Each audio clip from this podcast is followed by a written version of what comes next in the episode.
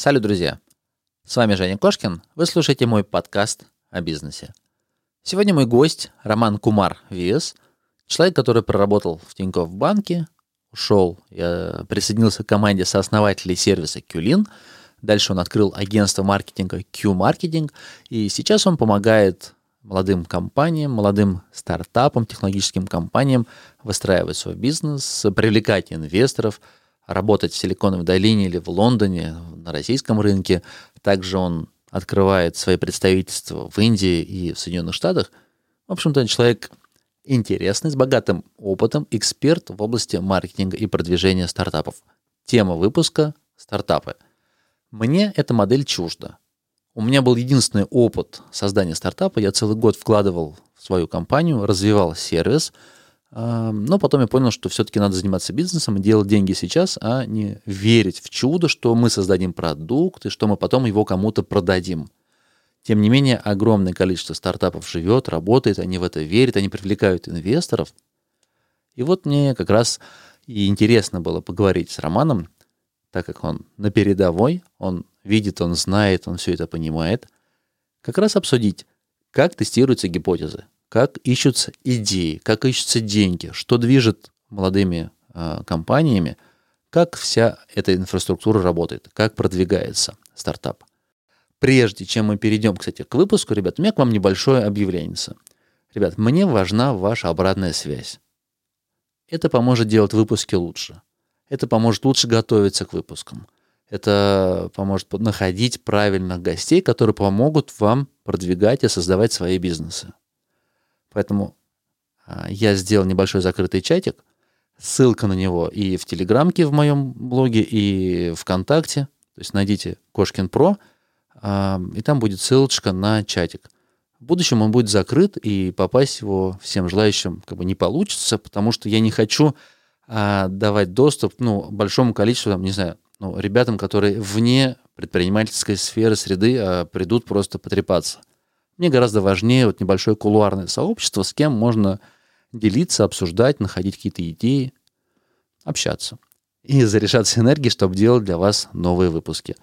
Я постараюсь, я сделаю все возможное, чтобы каждую неделю во вторник был новый свежий выпуск. Да, вся эта вот эта коронавирус, коронавирусная история немножечко подкосила. А, я долго не записывал выпуски. Я переехал из Петербурга обратно пока в Астрахань, закрыл там офис – перевез семью. Ну, временно как бы вот принял такие решения. Возможно, в следующем выпуске я подробнее об этом расскажу. А сейчас переходим к теме стартапа. Кошкин Про. Бизнес. Как открыть с нуля и прокачать. Про деньги. Как создать пассивный доход. Про время. Как не менять на деньги и работать в кайф. Как? Как? Как? Добро пожаловать в подкаст Евгения Кошкина о бизнесе в интернете. Устраивайтесь поудобнее. Будем разбираться, что работает, а что нет. Погнали! Привет, Роман. Привет, привет. Спасибо, что позвали. Очень приятно записать с тобой этот интервью. Про тебя невероятно много публикаций я решил немножечко подготовиться про тебя и понимаю, что про тебя столько уже информации, что думаю, знаешь, немножко такое смущение. А получится ли сделать выпуск и от тебя узнать что-то новое, чего ты еще никому не рассказал? О, я постараюсь. А первое, что меня интересует, и вот, как знаешь, бросается в глаза, твой вот э, твоя даже назовем трансформация или как правильно, твой путь от сотрудника в Тинькофф банке, ну вот я как представляю, это высокая должность, то есть это вот насколько ты к руководству, вот к самому топам был приближен? Я отлично вообще со всеми дружил. И, Не-не, вот а... высоко, то есть это совсем самый главный босс, или биг босс, или средний босс? Да, мы с Олегом отлично общались вот очень много раз и обедали вместе, и стебались друг на другом, и а, с Оливером у меня тоже отличные отношения. Это вот в Тинькове, конечно, в отличие от всех других мест работы, и с точки зрения корпораций, в которых я работал, там была самая классная рабочая атмосфера. Вот, и это по- по-настоящему у меня очень-очень добрая ностальгия. Если бы я куда-то хотел бы когда-нибудь вернуться работать, то вот это в Тинькофф банк. Ага. Но и вот в голове не укладывается, как это можно взять, променять на небольшой стартап по продаже уборки. Это То тяжелое есть... решение было, на самом деле, очень тяжелое решение, вот. Но в какой-то момент я просто подумал, а когда рисковать, если не сейчас? Мне тогда было, по-моему, то ли 25, да, 25 лет мне было тогда, жены не было, ипотеки не было, вот, поэтому было то самое время, когда можно было рискнуть и посмотреть, что из этого выйдет, вот. Ну и, как оказалось, я, мне кажется, не прогадал. Ну, вот это прям такое решение, но, честно, в голове не укладывается. Это... Или просто надоело тебе? Решил не, какой-то новый не, вызов? Вообще ни в коем случае не надоело. Вот мне очень нравилось работать э, в Тинькове. Вот именно просто вот новый вызов и новый челлендж, который ребята предложили, э, я решил им воспользоваться, потому что, ну, предложение действительно было крутое. Вот uh-huh. мы э, понимали, что мы хотим, как мы будем это делать, и было очень много нового, неизвестного, и самое главное – что я это был первый мой осознанный шаг именно в сторону а, маркетинга, потому что mm-hmm. до этого я был продукт-менеджером. То есть, по сути, ты как это, тренировался уже на ходу. То есть да, опыт да, был небольшой, но все равно все эксперименты были на ходу. Абсолютно так, точно. Почему всего два года продержался и пошел заниматься уже полностью своим бизнесом? А, я на самом деле выполнил э, опцион, вот, который, на который меня подписывали. То есть мы достаточно круто выросли за этот год, вот, и у меня были амбиции всегда переехать в Штаты, вот, и, э, к сожалению, в Клин э, амбиции всегда были локальные. Вот, угу. то есть, и я подумал, что следующий шаг э, агентский бизнес меня приблизит к моей а, мечте. Вот, и в принципе, дальнейшая так и, так и, так и произошло. Ты вот сейчас так. уже переехал в штат или нет? Потому что вот я так не, понял, не, что вы сейчас пока... активно работаете над тем, чтобы там открыть офис, или уже, может быть, уже открыли, я так по обрывочным публикациям смотрю. То есть вы работать собираетесь на рынке же Америки? Э, да, мы осенью запускаем там нашу Q-Marketing Academy, нашу обучалку для э, маркетологов, и, наверное, до конца года я туда э, перееду, вот, ну, либо в начале следующего года. А так у нас много клиентов э, на Западе, в Штатах, в Великобритании. Вот, э, поэтому мы, в принципе, уже понимаем, что там нужно делать. Угу, ясненько. Окей, давай вернемся к твоему кейсу, компании Qlin. Угу. Ты когда пришел в эту компанию, какой объем был у них? А, где-то 7-10 уборок в день. А, они уже операционно прибыльны были или нет? Или это пока не, только не, тест гипотезы? Не, не, это стартап, это стартап был, вот. Когда я уходил, мы тоже не были операционно прибыльные. Угу. А, вот в чем самая, ты знаешь, как бы фишечка, вот конкурентное преимущество этого сервиса было? Ну, потому что я так понимаю, что люди, которые занимаются, ну, угу. нанимают уборку, то есть, вот, в частности, я как потенциальный потребитель, то есть мы иногда заказываем, ну, есть как бы знакомые люди, кому ты доверяешь, ну, и получается, ты угу. все время заказываешь. Зачем мне сервис, если через этот сервис каждый раз будут приходить разные люди. Каждый по-разному убирает, наверное.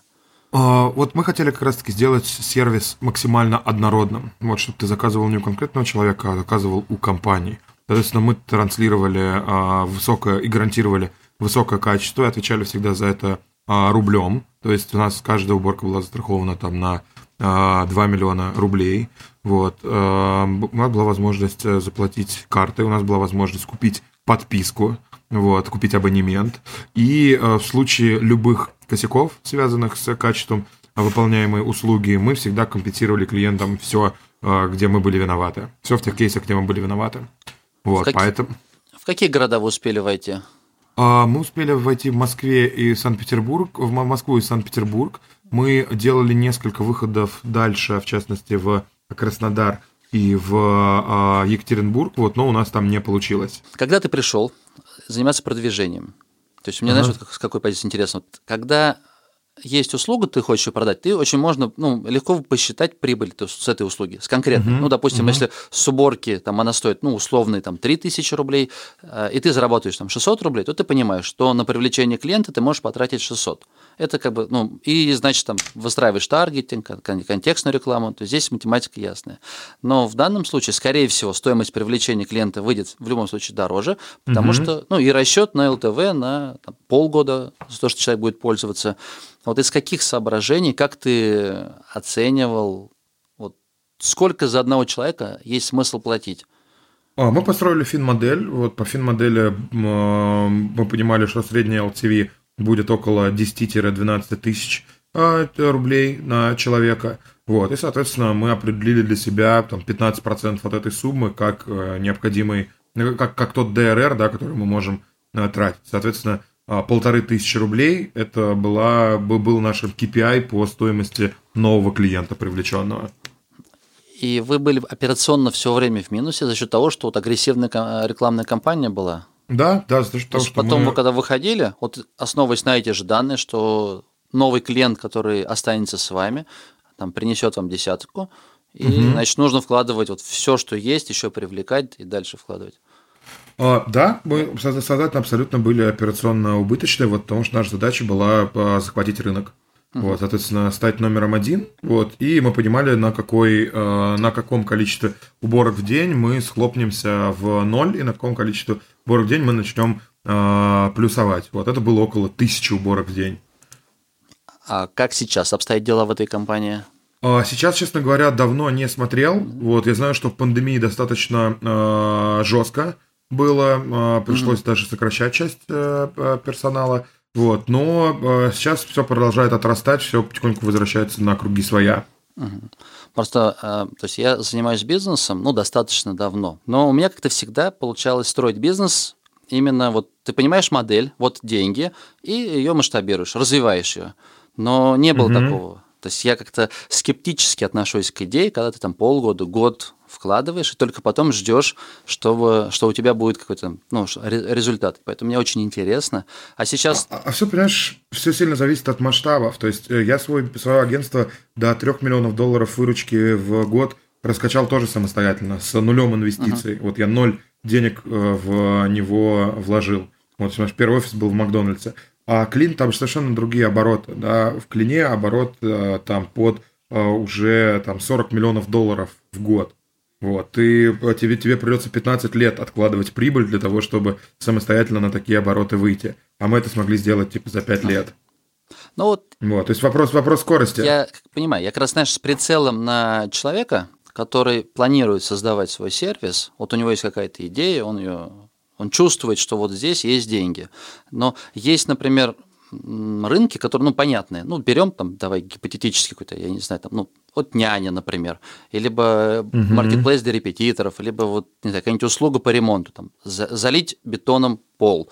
Вот э, есть эти услуги, ты думаешь, окей, э, там средний чек, например, там какой-то, там, пускай условно 10 тысяч рублей, э, значит, на рекламу столько-то, ну, запускаю, окей. Но вот в какой момент ты должен понять, если я сейчас не привлеку инвестиции и не буду работать в минус, развиваться, развиваться, то меня просто сожрут. Я ведь правильно понимаю, что ты если не будешь активно завоевывать рынок, то у тебя просто не будет возможности существовать. Тебя просто другой игрок да, снесет, да. который вкладывает там 5-10 условные лет. Вот кейс. Ну, во-первых, ты еще сожрешь командой все свои деньги, вот, потому что у тебя обычно ты нанимаешь команду агрессивно. Uh-huh. Вот, а это тебе нужно расти еще для того, чтобы выручкой перекрывать свой burn rate. Вот.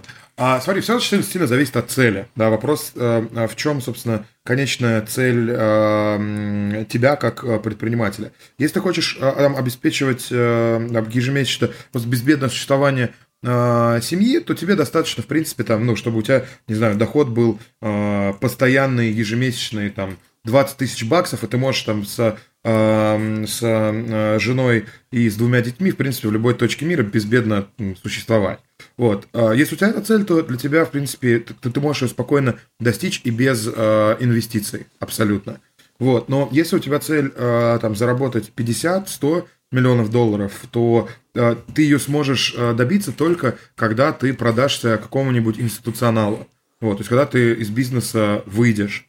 Вот, для того, чтобы продаться кому-то, э, у тебя есть только три, на самом деле, игрока сейчас на российском рынке, которые могут тебя купить. Это там Сбер, это Яндекс, это Mail.ru для интернет-бизнеса. Вот, ну, либо, может быть, еще какие-нибудь там... Ну, это уже про, про, про олигарх... конечную часть. То есть, вот сначала там, первый раунд, второй, третий, ну, то есть, ты прям про конечный рынок, когда уже ты Да, я говорю крупный. про конечную часть. Угу. Ну, скорее всего, раунд ты тоже привлечешь от них. Вот, ну, или от каких-нибудь там фондов, но потом все равно, если ты оперируешь в России, то ты придешь в конечном итоге к ним. Вот, потому что у тебя больше покупателей особо нет на российском рынке. Вот, соответственно, это, это две разных модели развития, да, потому что а, вот во второй модели развития, когда у тебя есть в конце покупатель, а, тебе нужно расти быстро для того, чтобы а, успеть создать технологию или создать продукт, который будет сложнее скопировать. И на том рынке, который потенциально интересен этим а, большим игрокам. И вот если они в какой-то момент поймут, о, круто, а нам нужно идти еще и в эту э, вертикаль, и нам гораздо проще купить компанию, которая уже что-то сделала, угу. Чем собирать команду, искать людей не пойми где, и делать все с нуля, вот, в этом случае, собственно, они выйдут к тебе, и вы начнете торговаться по поводу условий сделки. Вот, но я с тобой согласен, как предприниматель, что бизнес должен приносить прибыль. Вот у меня сейчас оба бизнеса, которые есть мои основные, они все прибыльные, но на обучалку сейчас я э, планирую поднять э, раунд, вернее, как я уже поднял раунд, там идет сейчас вопрос со структурированием, и я его и обучалку буду развивать по венчурной модели. То есть там будет агрессивный рост, потому что я хочу за 7 лет дойти до миллиарда валюэйшена. Вот, до миллиардной оценки. Потому что вот, то, Хорошо, что меня... давай на, на твоем примере. Мне угу. как раз интересно, потому что э, буквально, не, ну как, уже не совсем недавно, полгода назад Максим Спиридонов, Ронатология подкаст и угу. Сервис, вот он приезжал в Питер э, с, там, с лекцией, как раз у меня получилось в куларах немножко с ним побеседовать, он рассказал модель и объяснил, почему он в свое время привлек инвестора, запустили рекламную кампанию, это были у них э, как такие кейсы, э, кейсы, а как гипотезу, которую они хотели проверить. То есть они там на телеке, чтобы завоевать весь рынок. Ну, в ага. больше. С Фоксфордом. И, ну, вот они, по-моему, натологию тоже пиарили. Я на телеке, ну, по-моему, сейчас... Фоксфорд был, ну окей, ага. Там смысл в том, что у них и так успешный бизнес, все здорово, замечательно. Я говорю, слушай, Максим, ну а зачем? Зачем как бы отдавать долю и привлекать, я сейчас не помню, там, миллиард они привлекали или там, может... Да, там большой раунд был, по-моему, 20 миллионов да. долларов или около того. У, у тебя какая цель? То есть, если у тебя есть, ну, понятно, вот есть этот продукт, который ты продаешь, есть понятная механика, как продавать. То есть вливаешь деньги, покупаешь пользователей, они конвертируются в в учеников, ты продаешь, потихонечку развиваешься. То есть зачем тебе тогда привлекать? У меня цель – это получить миллиард долларов кэшем. Вот. А, зачем мне это нужно? Для того, чтобы... Я хочу один амбициозный проект реализовать. Он связан с доступом к образованию а, всех детей в мире. Вот, Нет, мне, ну, миллиард мне, в любом случае круто.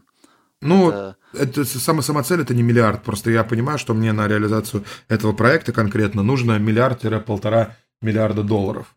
Вот, соответственно, поэтому в следующие 5, 6, 7 лет я посвящу тому, чтобы этот миллиард заработать. Угу.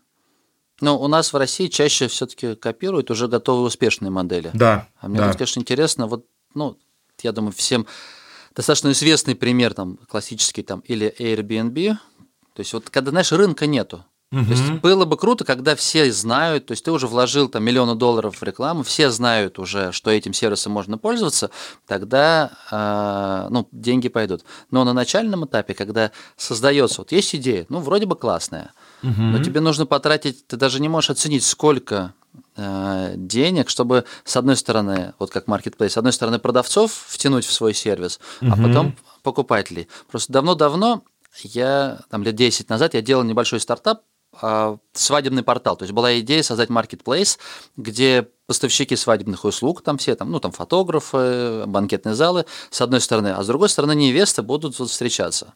Ну вот я просто помню, какие сложности, вот есть гипотезы, сколько ты вкладываешь. Но я в какой-то момент остановился, потому что уже, ну, деньги вкладывал, вкладывал, а потом думаю, ну, наверное, не верю пока, пока еще не верю. Угу. Вот.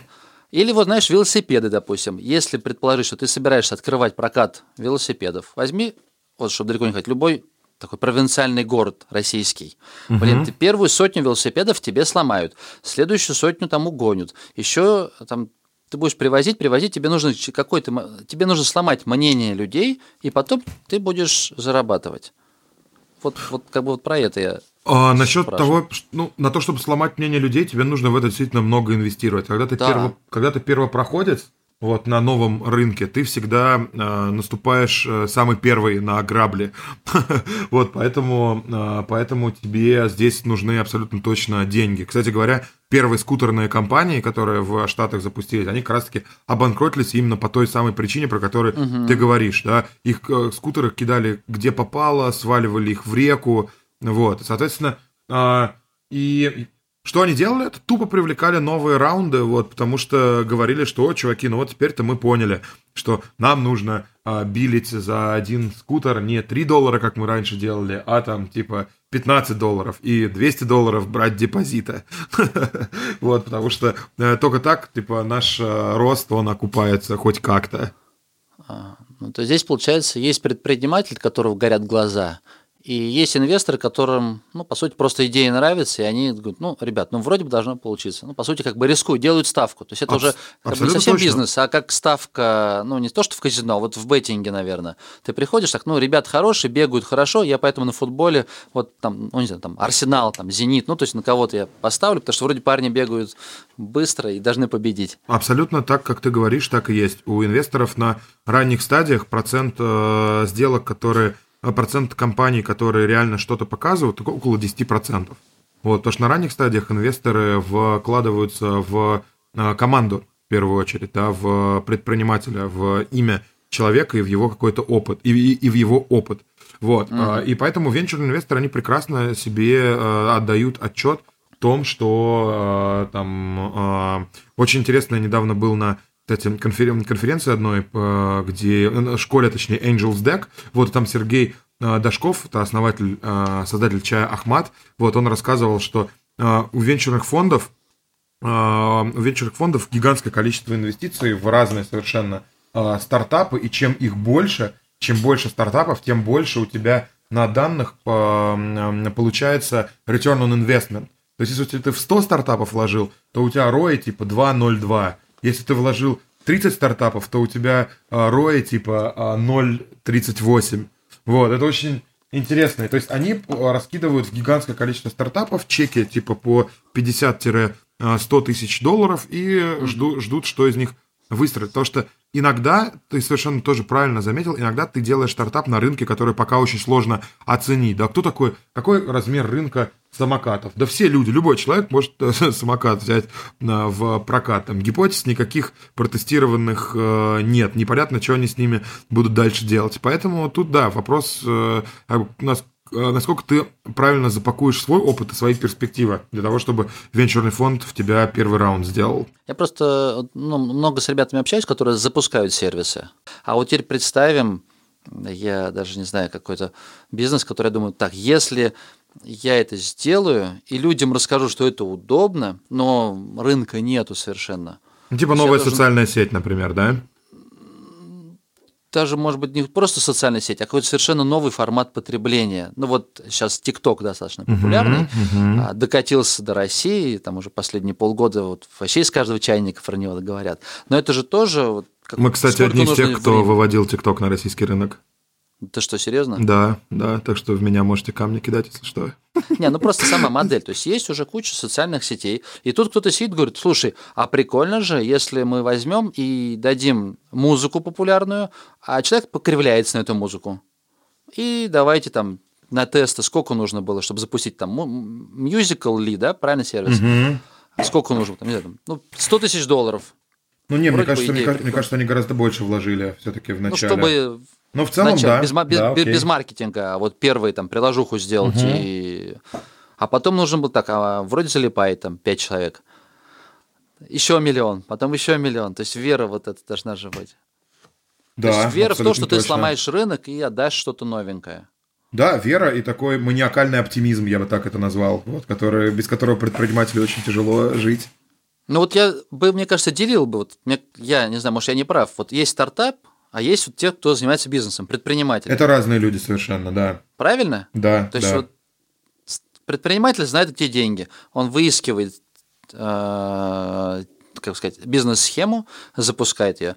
А стартап это человек, который думает, о, есть вроде бы боль, есть вроде бы решение этой боли, там проблемы, и давай-ка мы попробуем ее вот так вот. Но какие средства на, уйдут на это, ну как бы непонятно. Ага, но при этом стартап это как бы э, бизнес, который имеет э, потенциал роста там X, там не знаю, 100 там за э, 5 угу. лет, например. Но вероятность у тебя там 1,01%. Да, да, да, да. Поэтому, то есть вот когда мы там общаемся вот так же ребятами, то есть я стартапы как бы не рекомендую, ну потому что ты потратишь кучу времени и сил, Угу. Вот, может, я ошибаюсь, неправильно? Я говорю, вот человек, который инвестирует в стартап, ему выгодно, потому что он собирает классную команду, он отдает условные там 50 тысяч долларов, и он получает тест гипотезы. Смотри, все а... очень сильно опять зависит от целей да, человека. Если твоя цель это просто зарабатывать себе на жизнь, то э, и хорошо жить, то для тебя э, просто пойти в бизнес и сделать какую-нибудь компанию, которая, доста... которая э, услуги предоставляет, это отлично. Вот там типа, ну вот у меня есть э, э рекламное агентство, да, оно меня отлично обеспечивает, абсолютно можно вообще не париться. А, вот, но если ты хочешь попробовать что-то сделать там, например, в мировом масштабе, и у тебя не очень много, допустим, на это есть времени, то тогда это, по сути, по факту, э, одна из немногих вещей, которую, э, которая тебя может помочь этой цели достичь. Вот, потому что ты можешь быстро протестировать гипотезу, быстро привлечь деньги от инвестора и, соответственно, использовать их как рычаг для дальнейшего роста. Мы с тобой немножечко уже поговорили про тестирование. Вот давай немножко заострим на, на этом моменте внимание. Просто я видел у тебя публикация, по-моему, была как раз про тест новых гипотез и новых ниш. Вот кратко, как какие инструменты удобные, как подойти к тому, чтобы вот проверить свою гипотезу или поискать новые гипотезы для своего стартапа, для своего сервиса? А именно с точки зрения запуска нового бизнеса? Да. То есть я, например, для себя знаю, что самый простой, если у тебя пришла идея, посмотри, кто уже, а, допустим, продает или что это осуществляет. Или если совсем какая-то новая бредовая, посмотри, там, не знаю, ну, я, мне ближе торговля, поэтому говорю, иди на Авито, размести объявление. Если угу. за полцены или за треть цены, если на Авито будут к тебе обращаться, тогда, значит, есть рынок там в твоем городе, например, или в целом в интернете. Ну, чуть-чуть сложнее, ты можешь сделать э, уже там рекламу там в Яндекс.Директе или в, там ВКонтакте и полить трафик на какой-то простой на коленках собранный лендос. Но это вот ближе угу. к торговле, а вот по стартапам, по да, идеям каких-то новых самое, сервисов или маркетплейсов было бы интересно. А, абсолютно то же самое. Ты э, чувствуешь, что можешь решить какую-то э, проблему и думаешь, что для этого хорошо бы сделать какой-то сервис, Находишь людей из своей целевой аудитории, не знаю, в Фейсбуке, в LinkedIn, в Инстаграме, приглашаешь их на чашечку кофе или на ужин, на обед, начинаешь им задавать а, вопросы а, про то, как они решают ту или иную проблему сейчас, про их жизнь. Больше слушаешь, чем говоришь, не боишься длинных пауз, для того, чтобы максимально погрузиться в контекст а, жизни человека а, и его потенциального взаимодействия с твоим продуктом. Вот, у тебя на, на, на, э, делаешь таких там 10 интервью, у тебя есть схожие, э, видишь, что у тебя есть некие схожие паттерны относительно э, клиентских джобов, да, относительно клиентских глубинных а, потребностей. И ты понимаешь, что у тебя очерчивается какая-то гипотеза, а, что, например, там человек хочет решать свою проблему вот так-то. Ты берешь, пилишь под это дело лендос, вот, и у тебя вариант либо сразу попробовать запустить, там, не знаю, в таргете эм, рекламу на этот лендос, предварительно, естественно, аналитику на нем настроив, вот, э, и, собственно, сам сидеть на звонках э, и э, разговаривать, пытаться продать клиентам что-то. Или точно так же ты с этим лендосом ты просишь друзей его репостнуть, запихиваешь его в разные а, паблики, комьюнити, телеграм-чаты и так далее. И смотришь на поведение клиентов, смотришь, что им нравится, что не нравится, а, адаптируешь э, свой лендинг в зависимости от там, комментариев. И после этого начинаешь тестировать аккуратно платную рекламу. Вот, если ты понимаешь, что у тебя на платной рекламе... Ну, платная реклама тестируется достаточно просто, да, у тебя есть некое понимание о а, сегментах твоих целевой аудитории – ты, собственно, в Фейсбуке или в Инстаграме эти сегменты нарезаешь. Под каждый сегмент 3-6 креативов, которые основаны на глубинных job-to-be данных а, пользователя, на глубинных джобах пользователя. И смотришь, какие источники, какие связки источника аудитории креатив лучше всего сработали. Если есть связка, которую можно масштабировать, и у тебя, допустим, нет денег, то ты приходишь с этой информацией к инвестору, делаешь инвесторскую презентацию для того, чтобы он тебе дал денег – либо, если у тебя есть денег, деньги, то ты вкладываешь их, получаешь выручку, реинвестируешь прибыль uh-huh. в, а, собственно, новые э, тест гипотез и в уже работающие связки источник аудитории креатив, и, собственно, растешь за счет этого. Ты как раз уже даже частично ответил на мои вопросы по поводу продвижение без бюджета. То есть вот сейчас есть несколько такие... Часто в рекламе я встречаю, что мы сейчас научим вас продвигаться в интернете без бюджета. Ну, как бы сразу поляризует аудиторию, показывая, что даже у тебя денег нету, то есть смысл продвигаться без денег. Но и у меня, соответственно, резонный вопрос. Стоит ли вообще делать упор на это? Ну, то есть, когда без бюджета, значит, ты просто тратишь свое время. Ты меняешь время на Абсолютно денег, точно. Правильно? Либо какой-то товар свой или услуги, если они у тебя э, низкой себестоимости. Есть ли вообще смысл вот э, изучать это, тратить на это время, или же все-таки правильнее, ну, на мой взгляд, правильнее было бы скорее быстрее искать э, возможность с плюсом, э, с плюсом конвертировать там рекламу в, в деньги. Ну, то есть, когда стоимость продажи э, дешевле, чем ты зарабатываешь на продаже. Пускай даже без бюджета ты ищешь, я не знаю, тестируешь, вот как ты правильно сказал, креативы, угу. ищешь разные рекламные каналы, чем ты э, все время думаешь, нет, я не использую пока бюджет, а мы лучше будем качать свой личный бренд. Ну, одно другого, конечно, ага. не исключает. Я с тобой, я с тобой абсолютно согласен. Вот, я с тобой согласен в том, что обязательно в первую очередь нужно искать масштабируемый канал привлечения. Вот, и он, конечно же, будет платным. Вот, поэтому, если ты найдешь быстрый канал масштабирования, то там, где ты найдешь деньги, пофигу, ты можешь кредит взять, ты можешь, не знаю, машину продать, да, или у друга даже занять денег, uh-huh. вот, для того, чтобы, собственно, они были рычагом для твоего дальнейшего роста. Вот. А безбюджетный способ продвижения, они, знаешь, они нужны тогда, когда у тебя либо вообще нет возможности нигде взять денег, либо когда, например, э, там инвестор просит от тебя traction показать ему, да, у тебя, ну, тоже нет денег. Кстати, по поводу без бюджета, какие наиболее действенные методы? Ты знаешь, вот очень часто бывает, ну, я в публикации mm-hmm. на, там, на VC, например, вот есть модная тема hacking, и иногда так кто-то хоп-хоп, там, и там в дамках там какую-то фишечку придумал, но вот я так понимаю, научиться или поставить на поток, системно подходить вот каким-то таким хитрым а, таким маркетинговым mm-hmm. фишечкам, ну, сложно. А тогда что работает наиболее эффективно? Я, я, да, я бы, во-первых, предостерег э, людей от попыток проверить все гипотезы, которые вы слышите на конференциях. Вот, потому что обычно ты услышал на конференции какую-нибудь штуку, ты такой, вау, офигенно, я тоже так у себя сделаю. Приходишь, говоришь всей команде, типа, давайте делать так, там, не знаю, чувак из Каянга сказал, что это работает, значит, у нас тоже будет это работать. Тратишь в итоге ресурсы компании, разработчиков, маркетологов, продуктов на это на все, и как бы а у тебя и, и ничего не работает. Поэтому я говорю, вот у меня в опыте, в опыте э, рекламы Clean и в опыте потом последующих рекламы некоторых стартапов работали следующие штуки. Первое – это интеграции в скидочные программы для сотрудников компаний. Вот, когда ты пишешь просто HR э, в LinkedIn о том, что вот, мол, у меня для ваших э, сотрудников есть прикольное спецпредложение, пожалуйста, разместите его у себя. А второе – это любые бартерные механики, когда ты свой продукт даешь попользоваться небольшим лидером мнений в обмен на, на честный фидбэк. И третий, наверное, обычно их больше, вот, но я скажу три таких самых топовых.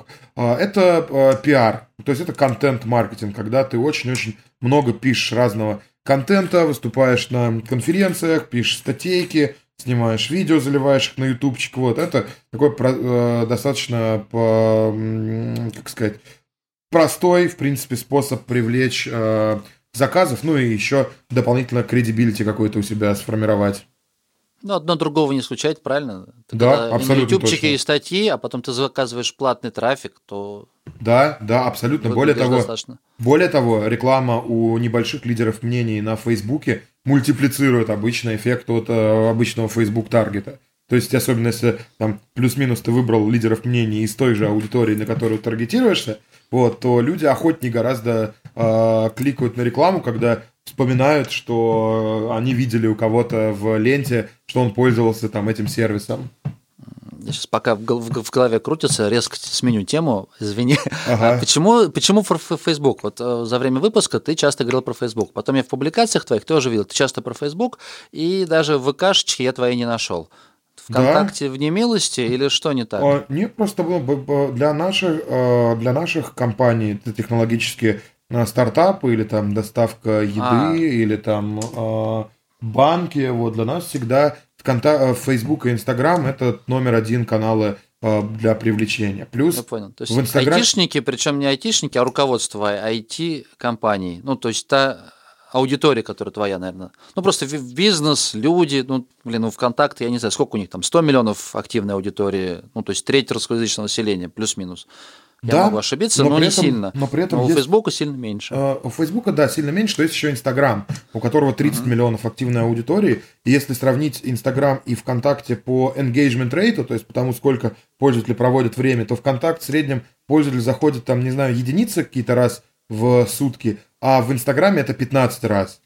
А, Роман, скажи, пожалуйста, вот когда ты спланируешь для своего бизнеса э, маркетинг творить, вот как правильнее или в какие моменты выбрать? Когда ты самому, когда своему сотруднику, а когда идти в агентство? Там от чего? От бюджетов, от компетенций. Ну вот на что полагаться? Я думаю, что с, э, когда ты малый и средний бизнес, тебе лучше всего делать все самому. Лучше всего найти сотрудника in-house, лучше всего замотивировать его какой-нибудь морковкой в виде возможности стать акционером твоей компании, ну, типа опцион. И в этом случае э, у тебя будет, ну, в, в, в, в этом случае есть шансы на успех.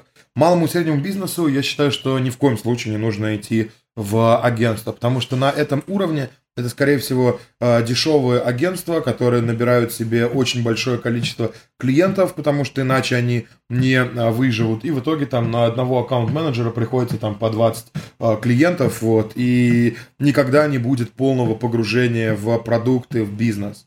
Поэтому агентство я рекомендую привлекать большим компаниям, когда им нужно аутсорсить руки где-то. Например, там, отдать Facebook на откуп какому-нибудь агентству, у которого еще и будет там скидка, например, за трафик, которые понимают, и у которых есть большие кейсы в Фейсбуке там, или в Инстаграме, или в ВК конкретно в этой индустрии. То есть они понимают, какие аудитории работают, какие креативы и так далее. Вот, я вот такой точки зрения придерживаюсь. А какие, допустим, градации как, э, по бюджету, допустим? Какой, от какого бюджета есть смысл у себя внутри выстраивать? Ага. А, я, думаю, а, я думаю, что до э, миллиона двух, до, до двух миллионов рублей в месяц можно выстраивать, маркетинговый бюджет можно выстраивать у себя, дальше можно аккуратненько аутсорсить агентством. А сейчас в Q-маркете, в Q, как правильно произносить, Q-маркетинг или Q-маркетинг? Да, мне вообще пофигу.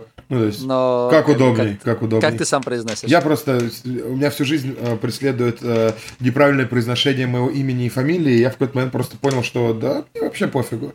Типа, как удобнее человеку произносить э, так? Если вы платите, вы можете меня называть как хотите, правильно? Да, даже если не платите. Потому что, потому что, типа, функция, функция названия в том, чтобы э, два человека поняли, о чем идет речь. Если мы об этом понимаем, то все равно, как оно коверкается внутри.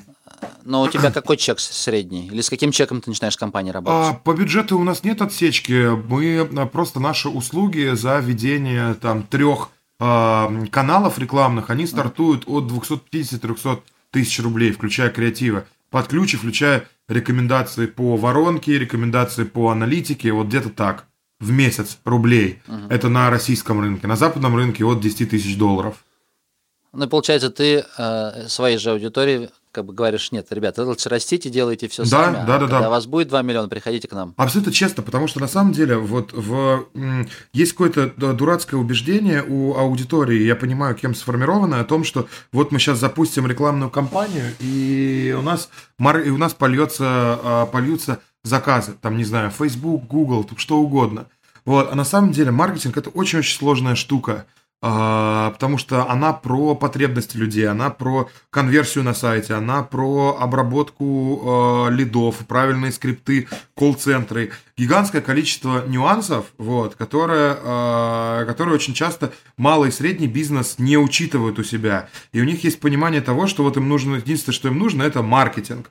Вот они сейчас да, привлекут больших дядек э, с опытом на американском рынке, и у них все попрет. Вот. Но э, так не бывает. То есть у тебя должно э, много э, факторов сработать для того, чтобы достаточно было просто включить рубильник э, трафика. Вот, поэтому мы в основном работаем сейчас либо с э, стартапами, у которых уже дальнейшая воронка после маркетинга отлично отстроена, э, либо с крупными компаниями, которые там аутсорсят нам конкретные, конкретные задачи. Но, может быть, еще какие-то есть фишечки, особенности вот именно в маркетинге, на что обратить внимание наиболее перспективный? Потому что, как правильно мы с тобой обсудили, если у тебя маркетинг без бюджета, ты тратишь свое время. А, я бы, ну, мне кажется, что для меня, точнее, это самое с точки зрения трудозатрат и выхлопа классный канал – это пиар, который, и он у меня делится на две части. Первое – это статейки в разных СМИ, и второе – это выступления на конференциях. Вот, и, соответственно, подкастов. Вот у меня, кстати, сегодня четыре подкаста подряд было. А, сейчас последний на сегодняшний Я день. по голосу слышу, что ты уже наговорился. А, да, серьезно? Блин. Ну, жалко. немножечко такой, как это, знаешь, хрипит. Я думаю, А. блин, наверное, много, много разговаривал. Да, так и есть, так и есть.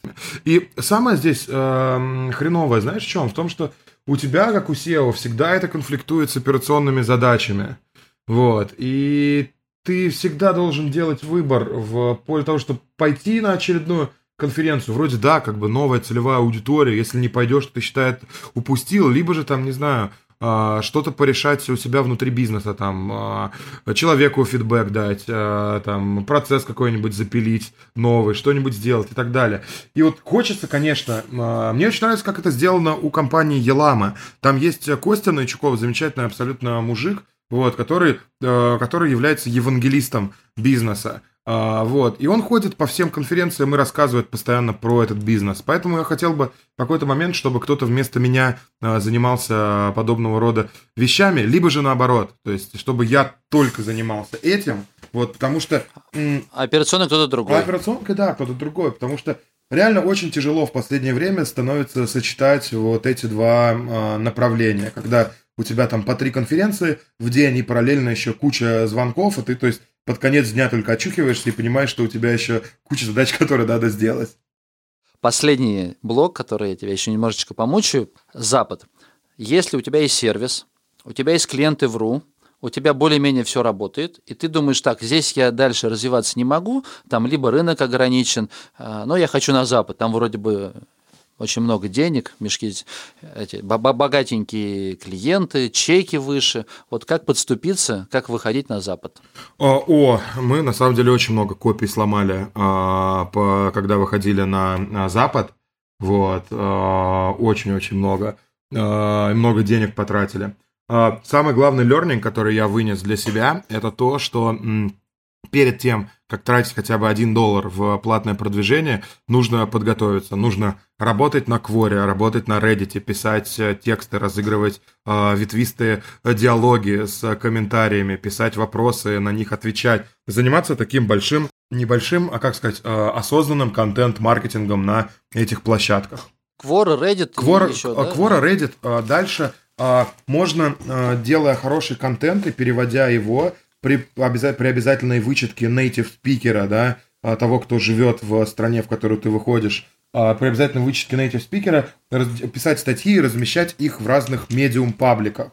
Вот, медиум это аналог ЖЖ, вот, а, американский или тумблера. Вот в медиум паблике можно писать контент свой, они будут его репостить. Таким образом ты создаешь как бы вокруг себя, э, как сказать, Доверие, чтобы, чтобы когда человек потом загуглил тебя, Абсолютно он точно. нашел. Правильно? Абсолютно Для точно. этого? Абсолютно точно, да. Плюс ты их еще можешь репостить к себе в Facebook и использовать их в качестве креативов э, для таргетированной рекламы.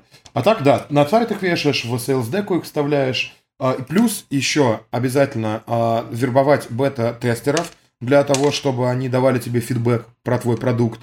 А, обязательно, обязательно сделать YouTube-канал, и, эм, и при помощи этого YouTube канала, и на YouTube канале записать несколько видосиков про свой Ну, продукт. То есть пользователи часто, да, будут? То есть если вот ты в рекламе, вот берем вот сервис какой-то, у тебя есть все хорошо, ты думаешь, окей, я сделаю, сделаю все то же самое, классный, полезный сервис, пойду э, в англоязычную аудиторию, то есть там человек обязательно, когда увидел в рекламе, он по- пошел искать репутацию В твою. большинстве случаев.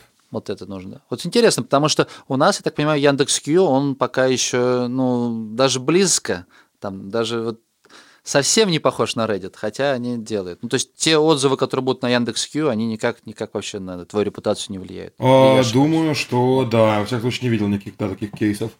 Вот. Потому что А на Quora, а Quora очень круто индексируется Гуглом. Вот, поэтому, поэтому Quora прям must have. и как по времени, какая подготовка должна Полтора месяца минимум, вот, э, для того, чтобы Ну, это все менеджерить, да. Один человек должен полноценно этим заниматься, и у него должна быть армия подаванов, которые, собственно, эти диалоги разыгрывают. Какой бюджет примерно может быть по деньгам? Вот сейчас мы на подготовку потратили уже, я думаю, что около 25-30 тысяч долларов. Вот потратим, я думаю, совокупно где-то 1070 долларов. Это для Q-академии? А, да, да. Угу. А для Q-маркетинга? А пока... Для Q-маркетинга у нас так получилось, что в основном основная аудитория наша была сначала это русские фаундеры, потом они нас рекламировали своим друзьям, вот, а потом, а потом у нас... Э, а потом мы просто таргетировали статьи, которые писали на медиуме, и это давало нам хороший выхлоп. Просто так Запад не покорить. Нет, просто так Я... точно, вот, потому что просто реально проще сжечь деньги. Там, а как понимаешь, западный рынок, он привлекает всех своей, э, своим размером, вот, но из-за того, что он гигантский, из-за этого там очень сложно дойти, достучаться до целевой аудитории. Понятненько. Так, ну что ж, э, Ром, давай, наверное, завершать выпуск. Давай. Я видел, что ты рекомендуешь э, книжку, как я уж все время путаю, Энд Райн, Райн Энд не Атланта расправил плечи, а другую, я забываю, а у нее про образ архитектора, по-моему. А, да, да, да, да, да, источник, да. Айн Рэнд, классная Источник. Книга. Просто я ее не читал, и так просто получилось, что когда я про тебя немножечко собирал информацию, одновременно там утром, условно говоря, на VC читаю какую-то статью и вижу, что там ребята активно нахваливают эту книгу, говорят, блин, интересно, я не видел, даже вот вообще в моем информационном поле эта книга не встречалась. Ага. И тут еще ты где-то в интервью тоже пишешь, что эта книга тебя там впечатлила, вдохновила. Кратко, чем она так крутая, эта книга? Книга? Почему ты ее ставишь вот как, ну, как клевую, как топ номер один? Ну, не номер один, а так как вот первая книга, которая в голове всплывает, когда тебя спрашивают про рекомендации. Из художки, да, действительно, она мне, наверное, больше всех нравится. Вот. А почему? Потому что там прям конкретно, там про предпринимателя. Там про человека, который э, шел против вообще э, всех, против всего. Э, у него было очень четкое видение того, как он хочет это сделать, и в итоге он победил. Вот. И это прям очень-очень крутая книга про силу воли, про не сдаваться и про видение. Вот, мне кажется, про визионерство такое очень крутое. Поэтому мне нравится она. Да? А ты Теодора Драйзера читал, нет? Там трилогия желаний. А, нет, не читал. Нет? Запишу. тут, ну, я когда читал э, «Атлант расправил плечи», мне почему-то показалось, что вот вся стилистика, вот эти огромные длинные повествования у этого автора, они взяты вот именно... Ну, или просто это Интересно. стиль написание статей, книг был. Ну, мне очень понравился. Там финансист, потом стоик и... и, и а, что ты слышал, да, про есть, это? Угу. Ну, фина... первая книга «Финансист» угу. Теодор Драйзер, но там тоже человек, который вот э, ну, на бирже зарабатывал. Ну, вот он продвигался, продвигался, у него там всякие невзгоды были. Но я твою книгу тоже обязательно прочитаю. Хорошо. Ну что ж, так, ну давай тогда прощаться. Я желаю тебе миллиарда. О, Первый гость большое. мой, который честно говорит, слушайте, я хочу миллиард. Круто. Желаю тебе поскорей добраться до миллиарда. Удачи в бизнесе, в жизни. Пусть все складывается, как ты задумаешь, как мечтаешь. Спасибо тебе огромное. Очень был рад пообщаться. Хорошая, мне кажется, получилась добрая беседа. И тебе тоже удачи во всех твоих начинаниях и людей вокруг а, таких, которые бы тебя вдохновляли вот, и давали тебе энергию дополнительную на реализацию всего. Спасибо большое. Ну все, ребят, прощаюсь с вами. Я рад, что вы дослушали до конца. Я желаю вам удачи в бизнесе, в построении своих источников заработка. Все будет здорово, замечательно. А, всем пока-пока. И еще раз напомню, что обсудить свои идеи, поговорить про выпуск, обсудить выпуск, поговорить о, о следующих выпусках э, можно в чатике. Ссылка на чатик в Телеграмке, ВКонтакте, Кошкин Про. Ищите, пишите. Я рад обратной связи, рад с вами поговорить, обсудить. В общем, пока.